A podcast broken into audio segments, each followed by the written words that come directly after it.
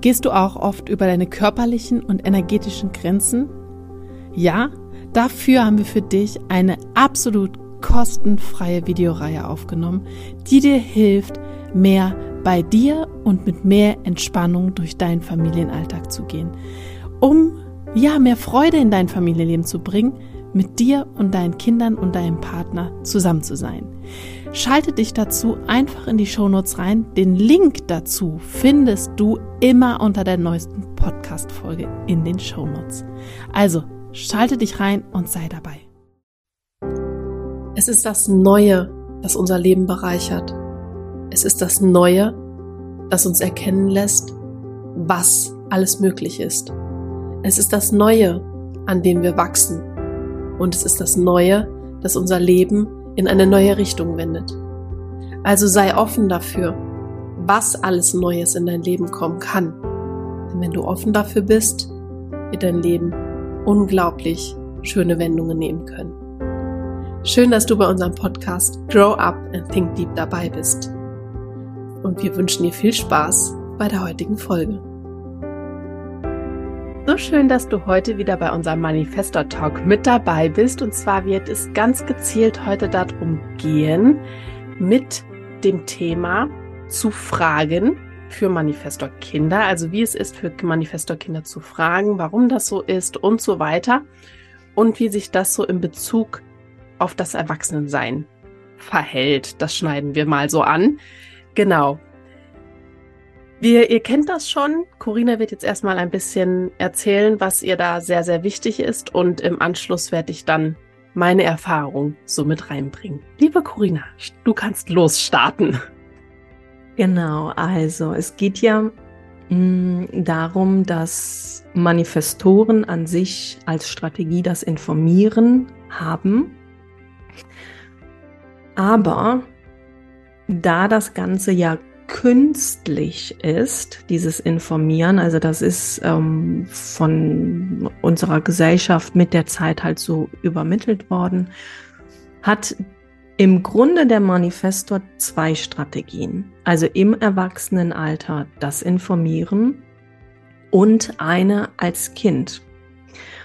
Denn auch hier ist es auch schon wichtig, dass Manifestor Kinder um Erlaubnisfragen in der Kindheit. Und das ist sozusagen diese Vorbereitung für das spätere Informieren. Also ein Manifestorkind würde dann mh, mm, mit diesem Fragen um Erlaubnis bitten, sage ich jetzt mal, in der Kindheit und dann später fällt es den Manifestoren leichter zu informieren. Das mhm. klingt jetzt vielleicht ein bisschen kompliziert, hat aber irgendwo einen tieferen Sinn. Denn wenn nun die Eltern eines Manifestors wissen, dass es wichtig ist, dass sie dem Kind so weit wie möglich alles erlauben, und bitte altersgerecht. ja, also wir können jetzt nicht einem Kleinkind äh, erlauben, irgendwie in, in den Wald zu gehen und irgendwelche Pilze suchen oder sowas. Also das funktioniert ja nicht. Und deswegen ist es da halt auch ganz wichtig, dass es altersgerecht alles abläuft. Da ja ein Manifestor, egal wie alt er ist, halt nicht so gerne Nein hört. Und wenn er dann auch schon als Kind öfter mal Nein gehört hat, hört der Manifestor auf zu informieren.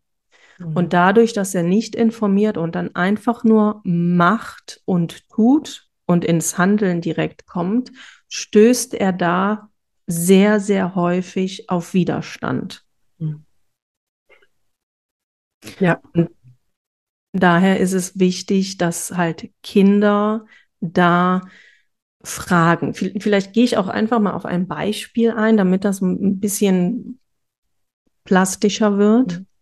Ähm, nehmen wir einmal an, wir haben eine Geburtstagsfeier und die Mutter, der Vater, die Eltern haben da halt so eine schöne Torte gebacken oder anfertigen lassen und das Manifestorkind möchte jetzt die Torte oder ein Stück von dieser Torte haben. Und da ist es wichtig, halt wirklich zu sagen, so pass auf, ich stelle dir hier jetzt eine Schüssel hin mit, weiß ich nicht, Süßigkeiten oder Obst oder irgendetwas und da kannst du dran gehen, ohne zu fragen. Aber diese Torte, die werden wir gleich gemeinsam essen. Und da hat der Manifestor dann oder das Manifestorkind hat dann die Möglichkeit, okay, da darf ich dran gehen und die Torte essen wir gleich gemeinsam zusammen später. Und das sind so, natürlich ist es sehr schwierig und auch sehr herausfordernd für Eltern, erstmal das Wording zu ändern. Also die Sprache dem Manifestorkind anzupassen. Und da ist es auch nochmal so ein Unterschied, ist es jetzt ein Mädchen oder ist es da ein Junge? Hm.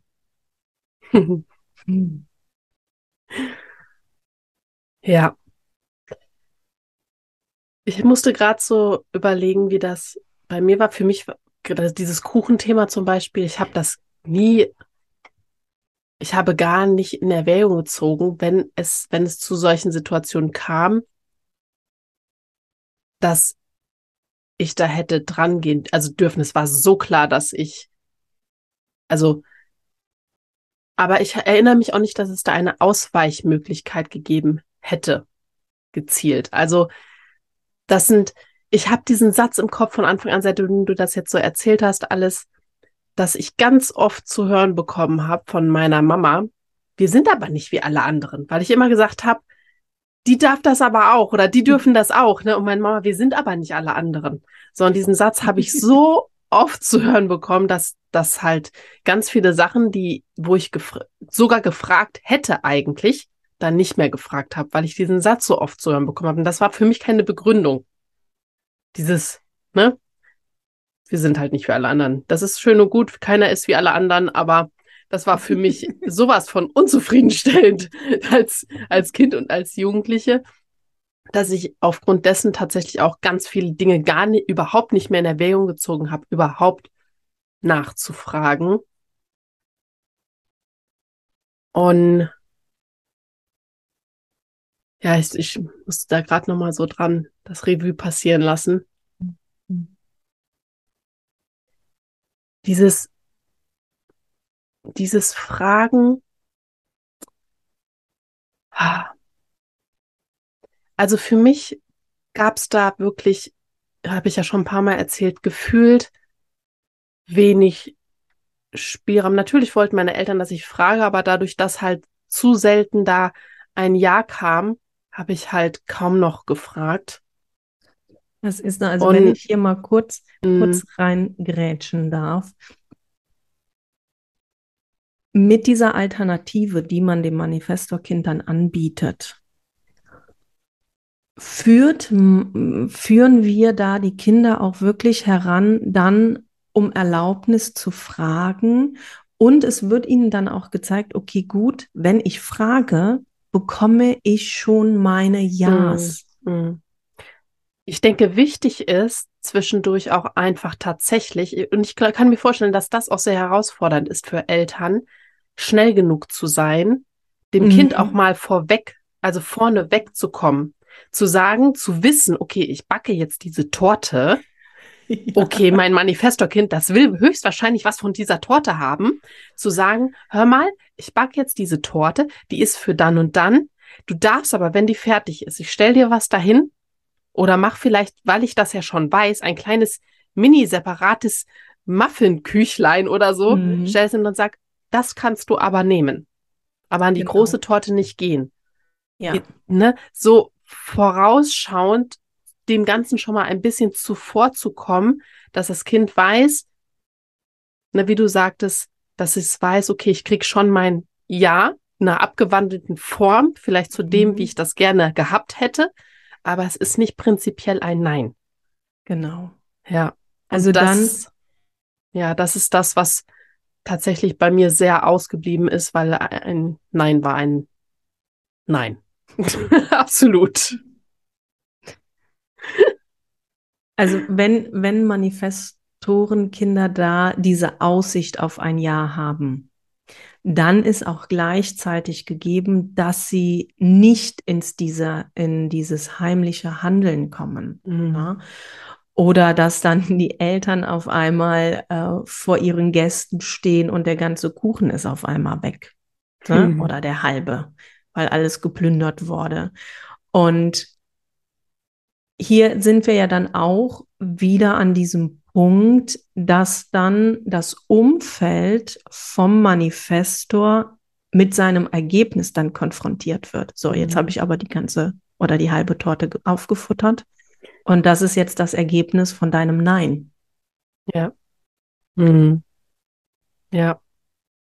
Und das erklärt vielleicht dann auch, warum es manchmal so herausfordernd ist mit Manifestorenkindern, weil die mhm. dann halt einfach vielleicht heimlich Dinge machen und man als Elternteil dann einfach mit diesem Ergebnis dann konfrontiert wurde oder wird. Ja. Also ich habe als Kind sehr lange diese Schiene gefahren des, des Heimlichtuns, gerade in Kombination mit Süßigkeiten essen. Ich habe sie nämlich immer gefunden. Meine Mama hat sie immer sehr gut versteckt, aber ich habe sie immer gefunden. und habe das dann halt geschnappt, still und heimlich, und dann habe ich es aufgegessen. genau, weil das erklärt nämlich dann auch, warum ein Manifestorkind sich mit einem Nein nicht zufrieden ja. gibt. und, und das war dann immer, hatten wir nicht noch? Hat das jemand gegessen? Nö.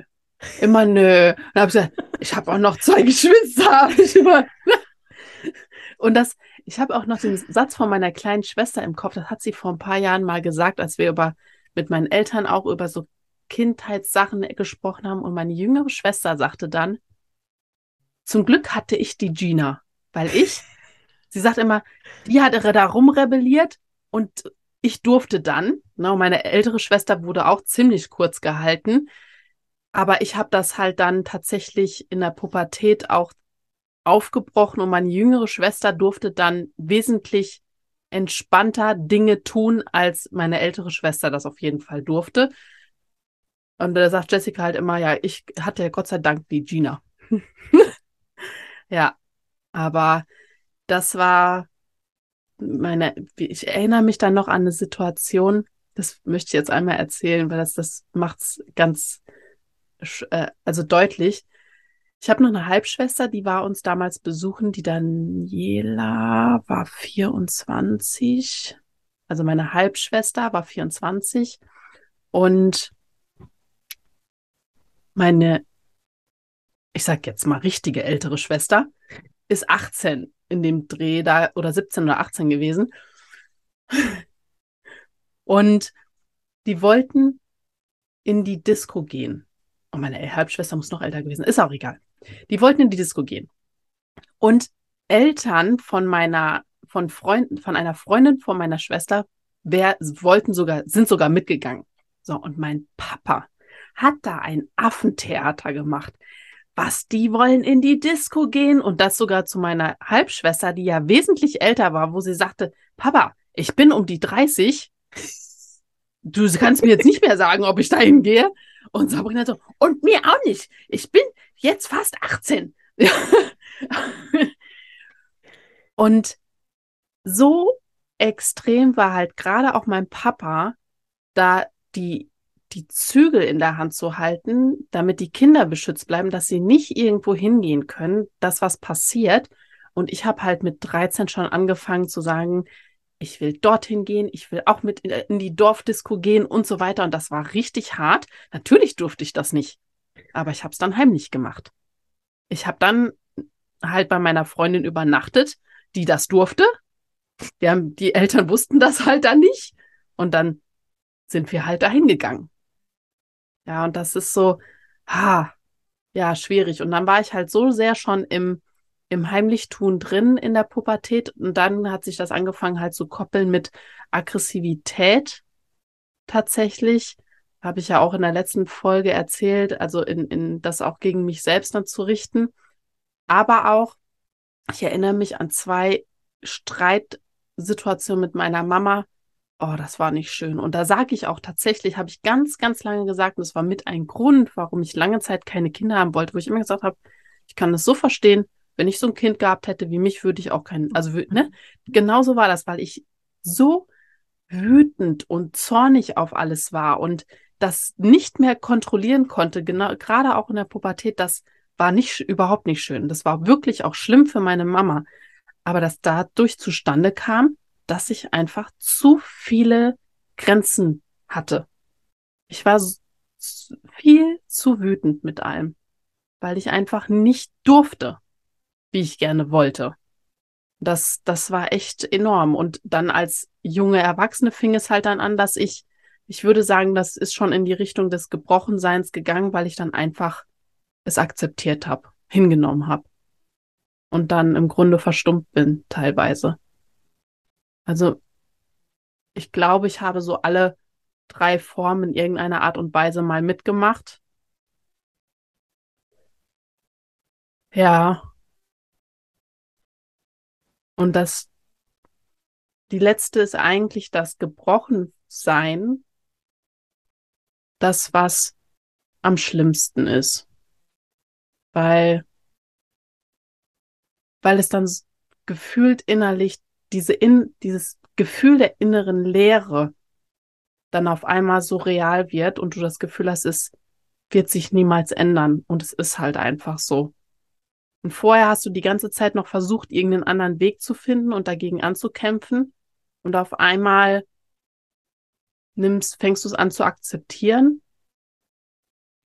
und für dich ja zu sagen, dass es wird halt so sein und ich muss mich damit abfinden mein Leben lang. Und das ist eher so dieses, und dann dieses Gefühl dieser inneren Leere, dieser Sinnlosigkeit, das ist nicht angenehm. Mhm. Und sich dann teilweise auch mal zu fragen, was soll jetzt so mein ganzes Leben sein? Ja, macht man mal zwischendurch am Anfang, aber irgendwann ist das dann, lässt man das auch liegen, weil es so normal wird, dass man das halt für sich einfach trägt.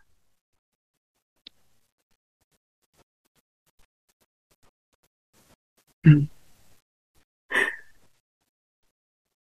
Du hattest ja eben angesprochen, dass du lange Zeit keine Kinder haben wolltest, mhm. weil du dich mhm. jetzt im Nachhinein als sehr anstrengend empfunden hast. Nicht nur im Nachhinein, also Sondern mittlerweile gar nicht, in mittlerweile nicht mehr. Seitdem mhm. ich das weiß und verstehe, denke ich mir, oh, es hätte so viel einfacher sein können. Genau, da, ja? da ist es halt auch gerade als Eltern wichtig, alles gut zu erklären. Warum, ja. wieso, weshalb. Und dann wird es für, für Eltern nicht so anstrengend. Mhm. Na, also da, wir leben ja auch in so einer ganz, ganz schnelllebigen Zeit.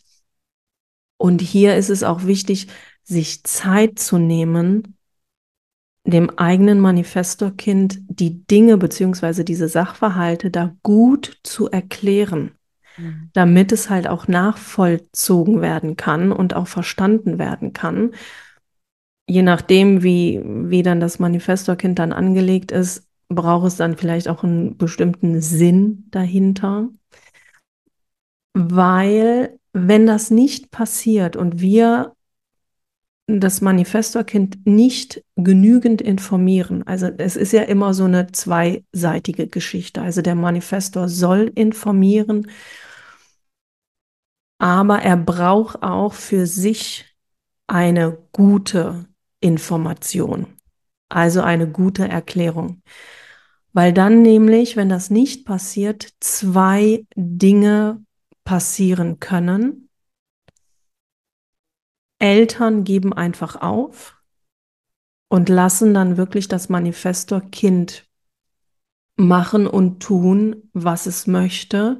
Und dann kann es auch sehr, sehr gefährlich werden, mhm. ne, weil die dann einfach, weiß ich nicht, mit, mit drei, vier, fünf Jahren sich aufs Fahrrad setzen und dann ins nächste Dorf fahren oder sich einfach mal mit 16 ein Ticket buchen in die Schweiz.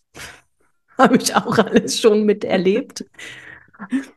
Oder Eltern sagen immer Nein und dann wird die Beziehung zwischen Eltern und Kind dann auch einfach schwierig. Mhm. Ja. Ja, also für mich, die Beziehung zu meinen Eltern war auch echt lange nicht sehr einfach. Einfach aufgrund dessen, wie, was du gerade gesagt hast, weil halt zu viele Neins gekommen sind und das Fragen halt für mich ins Leere gelaufen ist, weil für mich war einfach dieses, du fragst und du kriegst ein Nein, dann brauche ich auch nicht mehr fragen. Wenn ich immer ein Nein kriege, dann ist ja ganz klar, dass es sowieso ein Nein ist, also kann ich mir das auch sparen.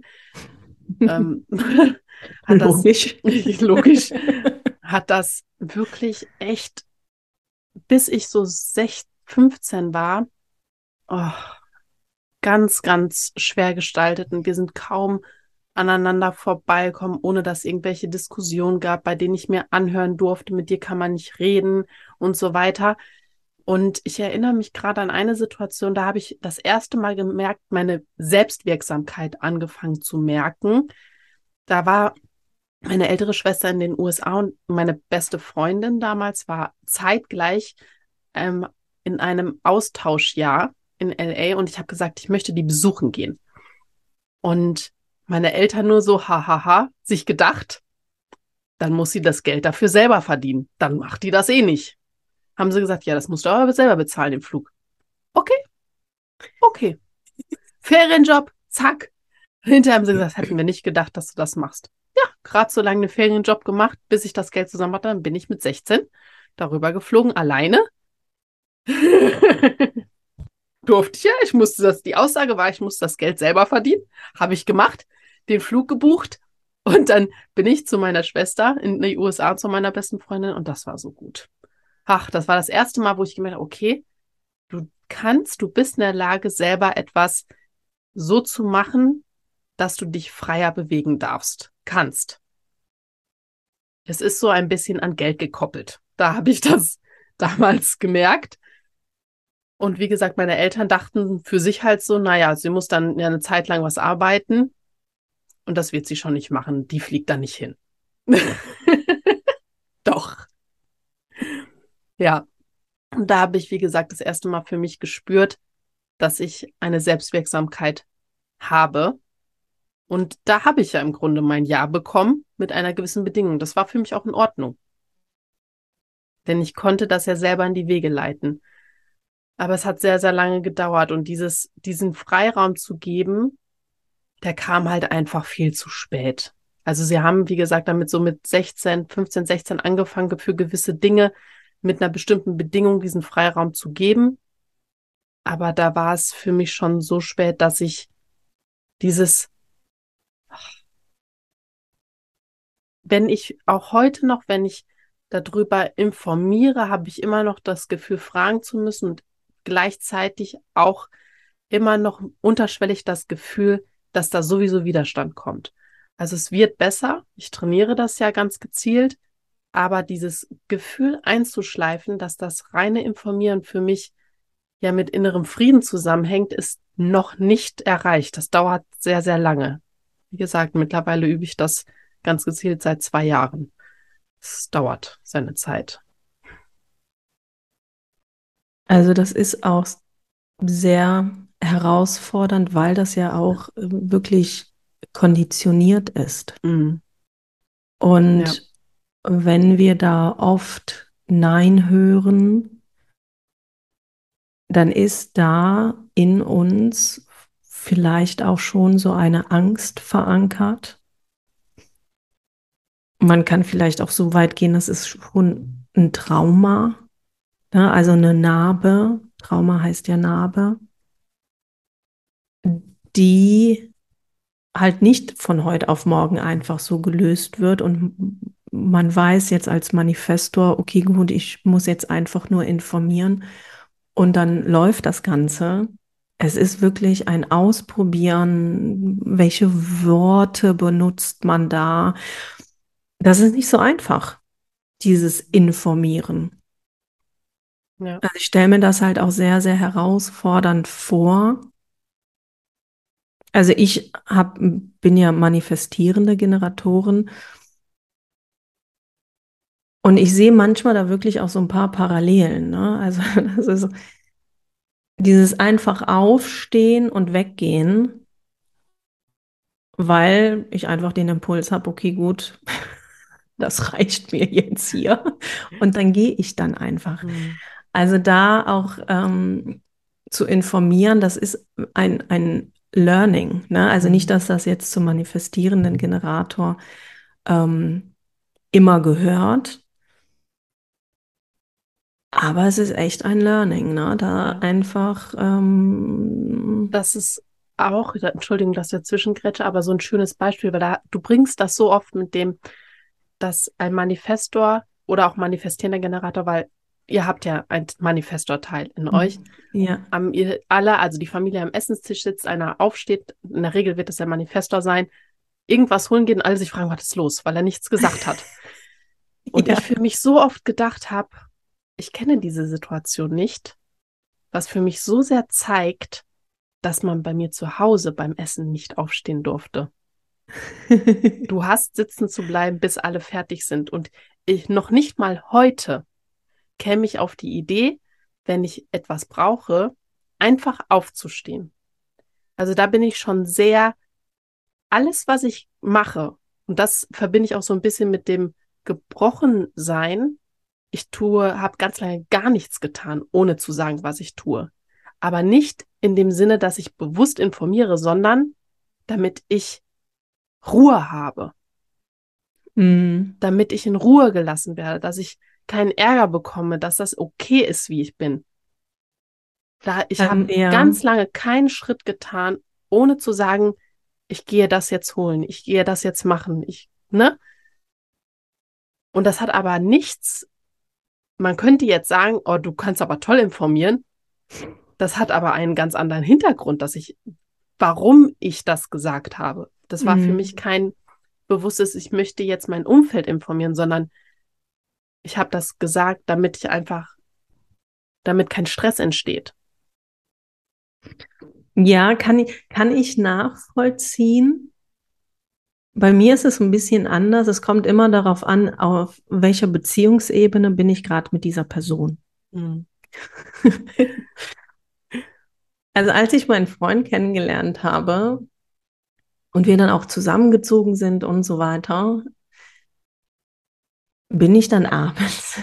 Wir haben dann, ja, weiß ich nicht, uns unterhalten und so weiter. Und dann, das ist heute noch so, dann stehe ich einfach auf und gehe weil ich dann in, in meinem Kopf habe ich dann schon einen anderen Gedanken. Ah, das, das muss ich noch machen oder keine Ahnung. Und dann stehe ich auf. In Gedanken, in, und das ist das Kuriose dabei, in Gedanken sage ich ihm aber schon, so pass auf, ich bin gleich wieder da, aber ich spreche es nicht aus und bin dann weg. Und dann hörst, höre ich dann immer, ach ja, danke fürs Gespräch, war ein tolles Gespräch mit dir. Und ganz am Anfang war es dann auch so, ich bin aufgestanden und bin dann auch ins Bett gegangen, weil ich müde war. Für mich war klar, okay, ich bin jetzt müde, ich gehe jetzt ins Bett. Ja. Und damit war die Sache gegessen. Bis er dann wirklich nach einer Zeit lang dann mich drauf angesprochen hat und meinte so, hör mal, warum gehst du einfach ins Bett? Du kannst doch sagen, ich bin müde, ich gehe jetzt ins Bett. Und da sind halt auch immer so Kleinigkeiten, wo ich dann sagte, so, oh ja, eigentlich klar, der weiß ja gar nicht, dass ich jetzt müde bin und dann ins Bett gehe. Ja, also und jetzt ist es halt so, das ist ja so ein Running Gag. Wenn ich dann sage, so ich bin müde, dann meint er schon, oh, es ist Bettchenzeit, alle in Bettchen, alle in Bettchen gehen. und dann kommt natürlich unsere Kater dann auch mit nach oben. Also das ist dann hier so ein kleiner Running Gag. Oder wenn, wenn wir jetzt essen und ich dann der Meinung bin, okay, wir sind jetzt fertig, dann fange ich an abzuräumen. Hm. Also das ja. sind dann halt einfach auch so Dinge, da habe ich auch nie gelernt zu informieren. Ne? Aber ich merke, es gehört auch teilweise wirklich auch zum manifestierenden Generator, obwohl es so gar nicht vermittelt wird. Ne? Also vielleicht ist es bei mir auch ein bisschen ausgeprägter als jetzt bei anderen manifestierenden Generatoren. Aber da sehe ich halt auch in unserer Gruppe so viele Gemeinsamkeiten, wo ich so denke, so, okay, aber dein Chart stimmt ja, ne? Also ich bin definitiv ein manifestierender Generator. Aber diese Anteile, die sind halt auch schon da. Und ich sehe auch in unserer Gruppe so viele Parallelen auch zu mir. Das ist manchmal sehr, sehr erschreckend. Ne? Mhm. Aber dadurch, dass wir uns da ja auch austauschen, lernen wir auch sehr, sehr viel. Ne? Das, das gehört dann auch zu uns und wir dürfen da halt auch wirklich dran arbeiten. Ja. Wenn du dich jetzt fragst, von welcher Gruppe die Corinna spricht, das ist unsere so. Manifestor-Austauschgruppe. Da sind wir im Moment mit acht weiteren Manifestorinnen. Also es sind noch zur Zeit drei, ah, es sind drei Plätze noch frei, es sind sieben weitere, da habe ich mich verzählt, sieben weitere Manifestoren, mit mir acht. Also wenn da noch jemand Bedarf hat, noch sind, ich weiß gar nicht, wenn die Folge rauskommt, ah, also schreib uns einfach an ob wir noch jemanden reinholen oder nicht. Wenn du da Interesse hast, kannst du uns ganz leicht über Instagram kontaktieren. Genau, beziehungsweise ich mache den Link von Digistore unten auch mal noch rein. Dann kannst du auch darauf einfach klicken. Corinna, gibt es jetzt noch irgendwas, was du ganz gezielt zu diesem Thema noch sagen möchtest? Vielleicht ist es noch interessant, anhand von Beispielen zu schauen, okay, was heißt denn jetzt altersgerecht? Mhm. Wenn wir jetzt ein, ein Manifestorkind mm, nehmen, das jetzt vier, fünf Jahre alt ist und es möchte halt zu seinem Freund gehen oder zu seiner Freundin gehen, dann können wir hier halt auch wirklich schon so anleitend das Kind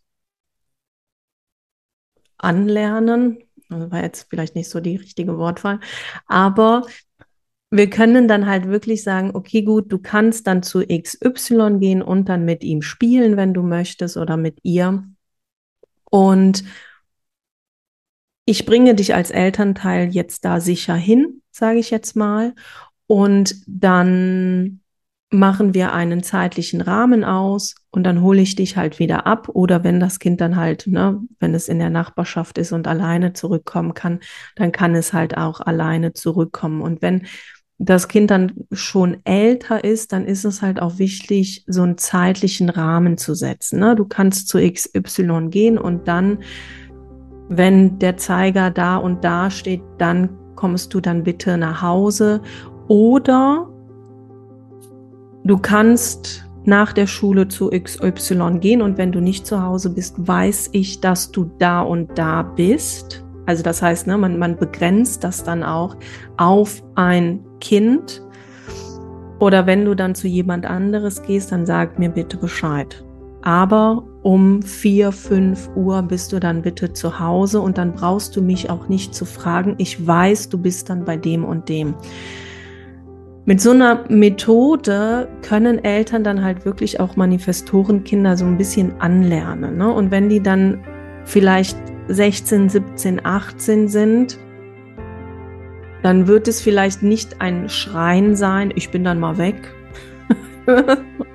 und weiß nicht wann und ihr wisst nicht, wann ich wiederkomme, sondern ich bin heute nicht da und ich werde um die Uhrzeit dann wieder zu Hause sein.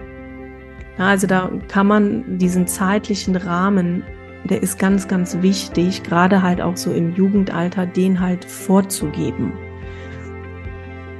Und da nicht direkt zu sagen, so nein, du gehst nicht, sondern ja, aber unter dieser Bedingung. Oder ja mit dieser Bedingung und nicht mit einem mhm. Aber. Ja. Mhm. Ja. Weil das ist dann halt auch, das ist ein Vorgehen, das bereitet halt das Manifestorkind auf dieses spätere Informieren dann leichter vor. Aber da kommen wir dann in einer nächsten Folge. Ja. So. Ja, wir haben jetzt alles. Und wenn du gezielter vielleicht noch Fragen dazu hast, dann melde dich einfach gerne bei uns. Wie gesagt, der Link zu Instagram ist in den Shownotes drin, zur Manifestor-Gruppe ist auch unten mit drin. Klick einfach drauf, melde dich bei uns, bei Bedarf. Und in dem Sinne hören wir uns dann in der nächsten Folge wieder.